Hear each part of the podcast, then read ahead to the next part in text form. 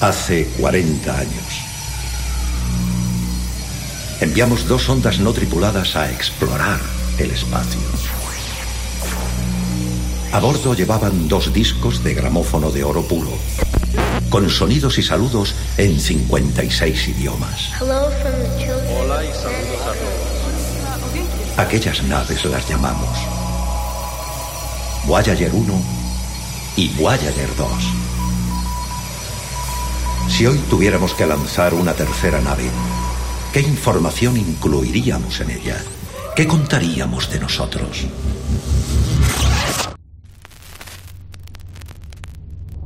Voyager 3, una sonda radiofónica de la era de la inteligencia artificial, contiene esas respuestas. Voyager, un viaje épico por la memoria espacial de la humanidad con Javier Sierra e Isabel Lobo. Cope. Es- es- estar informado. Ha expirado su sesión anterior. Por favor, revalide sus datos de usuario. Nombre. Javier Sierra, Indique la contraseña. 2017, Planeta. Bienvenido, Javier. Tienes tres archivos nuevos cargados y un aviso importante. La inteligencia de AILO ha incrementado su conocimiento en un 612% desde la última vez. Adelante. Hola Javier, tenemos una tarea pendiente. Activando la reescucha de tu intervención ante el astronauta Charlie Duke, que intercepté para tu asombro. Pregunta, la fórmula Javier Sierra, de la revista Más Allá. Y es la siguiente, durante el viaje de Apolo, ¿se ha filmado algún tipo, tipo de objeto que no se ha identificado hasta la fecha? Pues bien, yo he ido a todas las reuniones de todos los equipos de Apolo, del 11 al 17, he participado en todas las reuniones y no ha habido ningún informe de ningún grupo, ninguna tripulación, ningún individuo sobre ningún tipo de objeto no identificado. Si se refiere a eso, esto me lo han preguntado en todas partes del mundo, que si hemos visto algún tipo de aberración o anomalía. Y la respuesta es que no, no y no, no, no, lamentablemente no lo hemos visto nunca y que yo sepa ningún otro astronauta americano ha visto ningún otro objeto que no estuviera catalogado, que no estuviera bien conocido, pero nunca nos hemos encontrado con algo desconocido. Ailo, no sé de dónde has sacado este material, pero recuerdo perfectamente el día en el que formulé aquella pregunta. Fue en el verano de 1994. Yo era un joven reportero que trabajaba para la revista Más Allá y me llamaron del Centro Cultural Washington Irving de la Embajada de los Estados Unidos en Madrid para una videoconferencia que entonces era, eh, en fin, un gran acontecimiento con eh, astronautas de las misiones Apolo y eh, me dieron la oportunidad de hacer una pregunta a Charlie Duke, eh, que fue uno de los tripulantes de la misión Apolo 16. Y yo aproveché la ocasión, porque desde hacía muchos años eh, me obsesionaba una historia que me había contado un presentador de televisión española, piloto de la aerolínea, que se llamó José Antonio Silva. José Antonio Silva, eh, en aquel vuelo del Apolo 16, estaba como periodista destinado en la estación de seguimiento de Fresnedillas, dentro de la sala de control que mantenía la comunicación con la Luna. Y en un momento determinado, eh, José Antonio Silva contó que eh, escuchó eh, clarísimamente que Charlie Duke pedía un canal de comunicación secreto, privado, para comunicarse con Tierra, que le desconectaran. Y antes de que se produjera esa desconexión, él dijo, ya están aquí otra vez. Eh, claro, Silva pensó que aquello se refería eh, a algún tipo de vehículo, aeronave, visitante extraño que estaban viendo en la Luna. Y lo echaron de la sala. José Antonio Silva siempre pensó que la NASA eh, estaba ocultando gran cantidad de información sobre los ovnis. Y como el protagonista era Charlie Duke eh, y tenía la ocasión de preguntarle directamente, eh, aproveché mis armas y le hice aquella pregunta. Dijo que no, que nunca en ninguna de las misiones Apolo, eh, dando a entender también que tampoco en las misiones precedentes había habido ningún encuentro con los ovnis. Pero lo cierto y verdad, Ailo, según mis investigaciones, es que Charlie Duke no dijo la verdad en aquella respuesta. y creo que si buscaras en tus archivos eh, podrías encontrar la prueba. Y ya está, la existencia de una versión consensuada incrementaría el inicio de una duda continuada en el tiempo. ¿Encuentras correspondencia? Sí, la NASA preparó con los años una explicación alternativa. De hecho, los responsables de la estación de Fresnedillas, que en aquella época eh, estaban eh, al cargo de todas estas comunicaciones y de velar por, en fin, el buen estado de las comunicaciones con la Luna, salieron al paso hace algún tiempo ofreciendo una explicación. Seguro que en tus conversaciones con los profesionales de Fresnedillas eh, tú has encontrado o tienes algún archivo de audio de esa explicación. Accediendo a Luis Ruiz de Gopegui, expectativas antes del Apolo 11. Yo me acuerdo que una vez nosotros en Fresnedillas, antes del Apolo 11, pues hicimos muchas simulaciones. Venía un avión de la NASA generalmente por la noche y entonces pues enfocábamos al avión y simulábamos una, un, lanzamiento. Entonces yo era muy precavido y decía a mi secretaria, mande una carta a todos los periódicos diciendo que mañana van a venir un avión que no lo confundan con un ovni, que es un avión de la NASA, etcétera, etcétera, etcétera.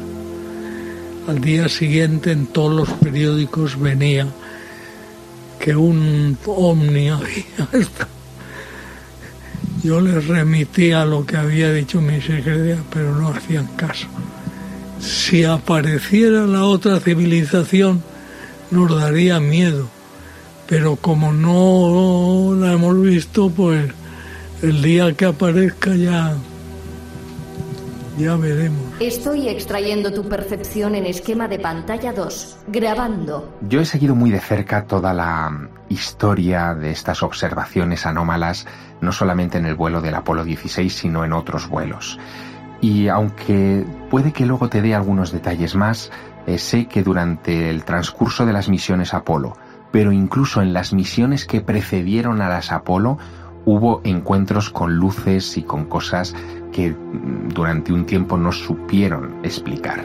Te voy a poner un test, eh, si me permites. Intentaré que creas que me supone mucho esfuerzo. Adelante. Busca, por favor, en tu infinita base de datos a ver si encuentras las comunicaciones del vuelo de John Glenn. John Glenn fue uno de los eh, primeros eh, hombres en Estados Unidos en hacer vuelos orbitales en este caso, el 20 de febrero de 1962, a bordo de la nave Friendship 7, tuvo un encuentro con unas extrañas luminarias eh, que eh, se adosaron a su nave.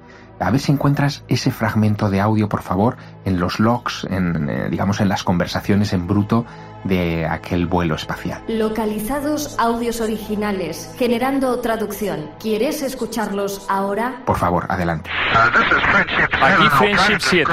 Trataré de describir lo que estoy viendo. Me encuentro entre una gran masa de partículas muy pequeñas que brillan como si fueran luminiscentes. Nunca he visto nada como esto. Dan una vuelta, se acercan a la cápsula y parecen como pequeñas estrellas. Una lluvia de ellas vienen hacia mí. Cuando esta conversación se hizo público, Ailo, eh, lo que la gente creyó en la Tierra es que la Friendship 7 había visto algo vivo en, el espacio exterior. Claro, aquello hubiera sido una revolución si hubiera sido algo efectivamente vivo. Eh, lo curioso es que hay una segunda parte de, de estas comunicaciones en las que John Glenn da algunos detalles más. Reconocimiento acústico del momento exacto.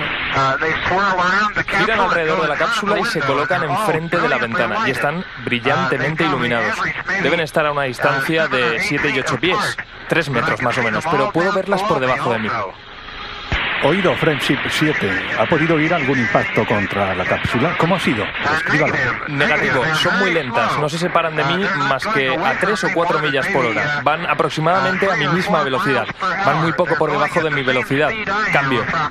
Luciérnagas no suena muy científico. Bueno, ellos ah, hablaron de estrellas luminiscentes, de luciérnagas, efectivamente, que estaban acompañando aquel vuelo espacial Y tuvimos que esperar un año hasta que Scott Carpenter en el Aurora 7, que era otra de las naves de aquel proyecto Mercury, en mayo de 1962, a 275.000 metros de altura sobre la superficie de la Tierra, volvió a encontrarse con el mismo fenómeno.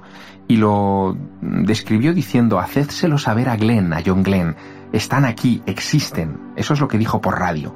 Cuando ya tomó tierra, explicó que aquello tenía que ser necesariamente eh, partículas de hielo que se habían quedado adheridas a la estructura de la nave al atravesar las capas altas de la atmósfera y que una vez en órbita se desprendían del vehículo y entraban, digamos, en ignición y daban brillos eh, que fueron los que confundieron a John Glenn.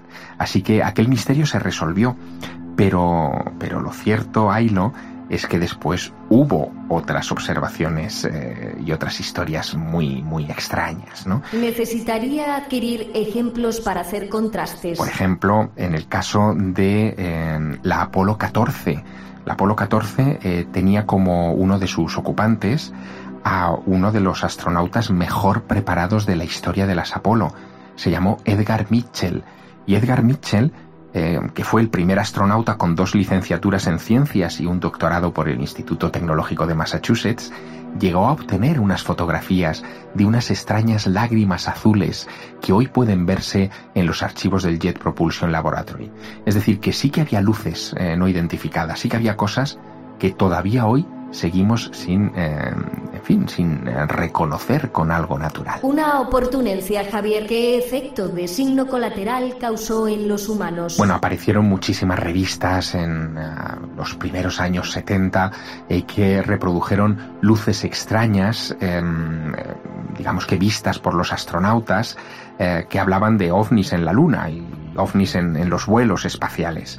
En el caso, fíjate, de, de, Scott Carpenter, que era el astronauta que antes te mencionaba y que en la Aurora 7 desmontó el misterio de las luciérnagas de John Glenn, lo cierto es que él en aquel vuelo eh, dijo haber visto algo muy extraño. Dijo haber visto una punta de flecha metálica volando en sentido contrario a su nave. Incluso la fotografió. Hay varias imágenes. Eh, te puedo dar incluso los, los datos exactos de las fotografías, fotos que se conocen como NASA 62 MA7147. NASA 62 MA7147 archivando para visionar. Perfecto. Y eh, él dijo que en la tercera órbita suya, alrededor de la Tierra, ese objeto estaba siguiéndole. Era cilíndrico, dijo Scott Carpenter, y enorme, de unos 200 metros de longitud. Ni qué decir tiene, Ailo, que los rusos, que en ese momento estaban enfrascados en la misma carrera espacial que los norteamericanos, en la misma obsesión por dominar el espacio, no tenían ningún vehículo orbital de 200 metros de longitud. El tema ha quedado como misterio. No sabemos qué fue esa punta de flecha vista por Scott Carpenter en aquel vuelo de la Aurora 7. Por cierto, ¿cuál era el margen de ángulo de las cámaras de acompañamiento orbital? No, los vuelos eh, de las misiones Apolo y de aquellos Mercury eran tan primitivos en, cierto, en cierta, en cierta medida que eh, no pensaban en eh, lanzar vehículos de acompañamiento, no había cámaras eh, colocadas en el espacio para hacer ese tipo de seguimiento en absoluto. Pero a mí me llama mucho la atención que pese a lo rudimentario de aquellos vuelos, el impacto que aquello tuvo en el inconsciente colectivo, en la imaginación de todo el planeta Tierra, fue tremendo. Impactaron cosas, detalles, muy sorprendentes. Por ejemplo, después de aquellos vuelos de la Mercury y antes de que Armstrong, Aldrin y Collins llegaran con el Apolo 11 a la superficie de la Luna, hubo otros vuelos de las misiones Apolo. En concreto, el vuelo de la Apolo 8 fue muy llamativo. Fue el primer vuelo que acercó a tres seres humanos a la Luna. No llegaron a tomar tierra, no estaban preparados todavía, pero sí hicieron algo que se convirtió en una pequeña proeza, y es que circunnavegaron alrededor de la Luna, orbitaron todo el satélite y por lo tanto fueron los primeros seres humanos que con sus propios ojos, no a través de fotografías, eh, veían la cara oculta de la Luna. Y no solo, sino que en la otra ventanilla, en la ventanilla de enfrente, la que no daba sobre la superficie del satélite, eran capaces de ver la enorme, vasta, aterradora, desconcertante profundidad del universo eran los primeros que perdían de vista el planeta Tierra, nuestra célula madre, y perdían sus ojos en la inmensidad del cosmos. Y ocurrió algo, Ailo, algo que seguramente no está en tus registros. Y es que sabían aquellos tres hombres a bordo del Apolo 8 que se iba a interrumpir la comunicación con la Tierra durante 20 minutos, porque la Luna no dejaba atravesar las ondas de radio que comunicaban la misión con Houston. 20 minutos de aislamiento total.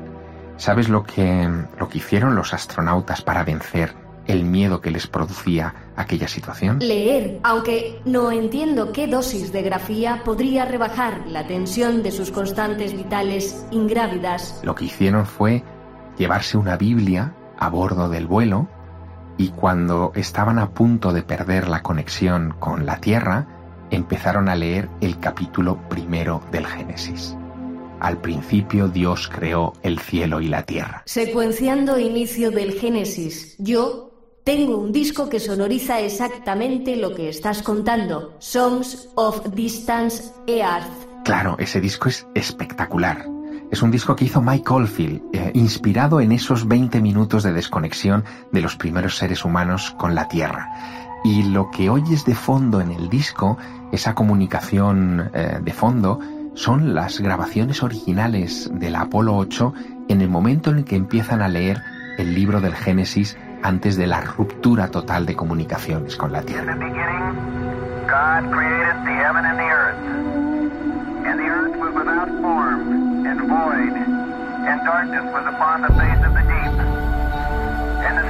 God moved upon the face of the waters. And God said, Let there be light. And there was light. And God saw the light, it.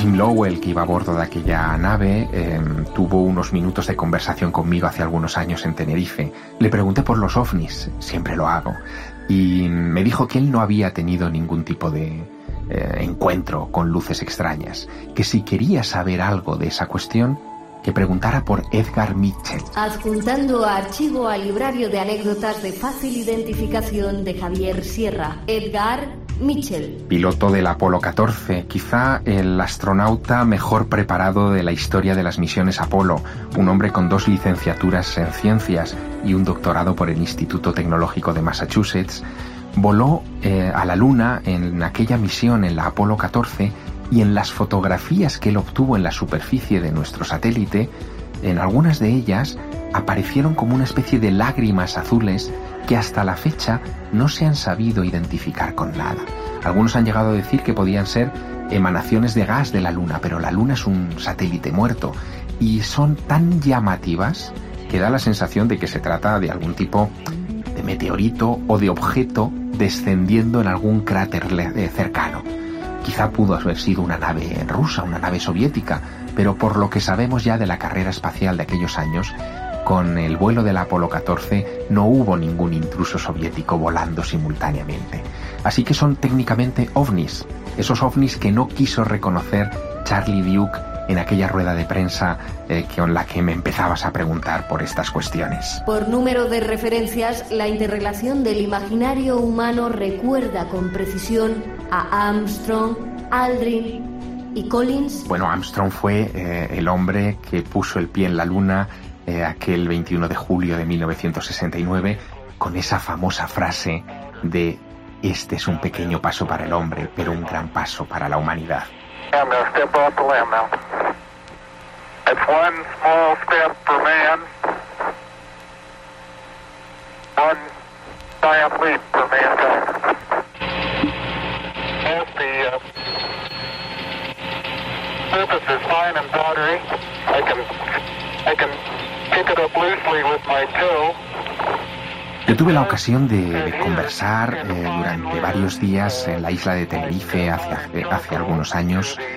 con eh, Neil Armstrong y le saqué muy tímidamente el tema ovni. No quiso hablarme de, la cuestión, pero eh, como vi que, digamos, aquello le incomodaba, sí que aproveché una de las ruedas de prensa que él dio en la isla para formularle la pregunta de si él creía en definitiva, no en los ovnis, que al final es un tema entre comillas, menor, sino si él creía que estábamos solos en el universo.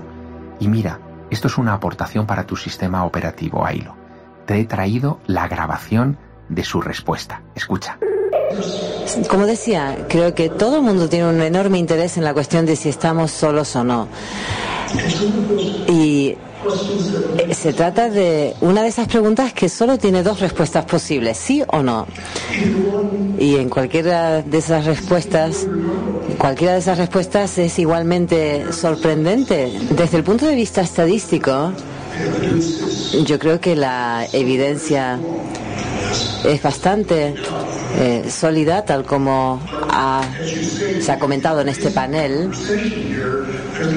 Pero en este, en este diálogo hemos visto que sí, hay una parte de la población, de la sociedad, que se ve muy afectada cuando se da cuenta de que en efecto no somos una única sociedad y que hay una posibilidad. Y creo que es una barrera teológica importante y a que la gente le suele eh, costar superar esa barrera. Solicito lectura analítica contextualizada, Javier. Fíjate, dice barrera teológica, porque el aceptar que hay otras criaturas inteligentes ahí fuera nos haría reconsiderar muchas de nuestras perspectivas eh, también vinculadas a la religión, ¿no? Dios no nos habría creado solo a nosotros, sino que habría puesto otras semillas vivas inteligentes por ahí fuera. Y por lo menos eso merece una reconsideración, algo que a alguien religioso como es Neil Armstrong, eh, le preocupaba de sobremanera. Pero fíjate, siempre que yo he mencionado a alguno de estos astronautas de las misiones Apolo, em, el tema de los ovnis, el tema de la vida extraterrestre, etcétera, casi todos eh, terminaban diciéndome, no, no, habla con Edgar Mitchell, ¿no? Porque es el que finalmente no tenía problemas en contar eh, lo que él pensaba de esta cuestión. ¿Y sabes por qué creo yo que no tenía problemas de contar eh, nada vinculado a los ovnis. Continúa. Él nació en Hereford, Texas, en 1930, pero creció en un lugar que está íntimamente asociado a la historia de los ovnis y del que te hablaré después. Él pasó toda su infancia en Roswell, Nuevo México. Has bloqueado el acceso al archivo Roswell. ¿Conoces mi radioimpulso insaciable? Entendido. Agente Mercury 13, encuentre actualización para desbloquearlo. Buscando actualización. Un momento. Voyager. Un viaje épico por la memoria espacial de la humanidad con Javier Sierra e Isabel Lobo. Cope. Es, estar informado.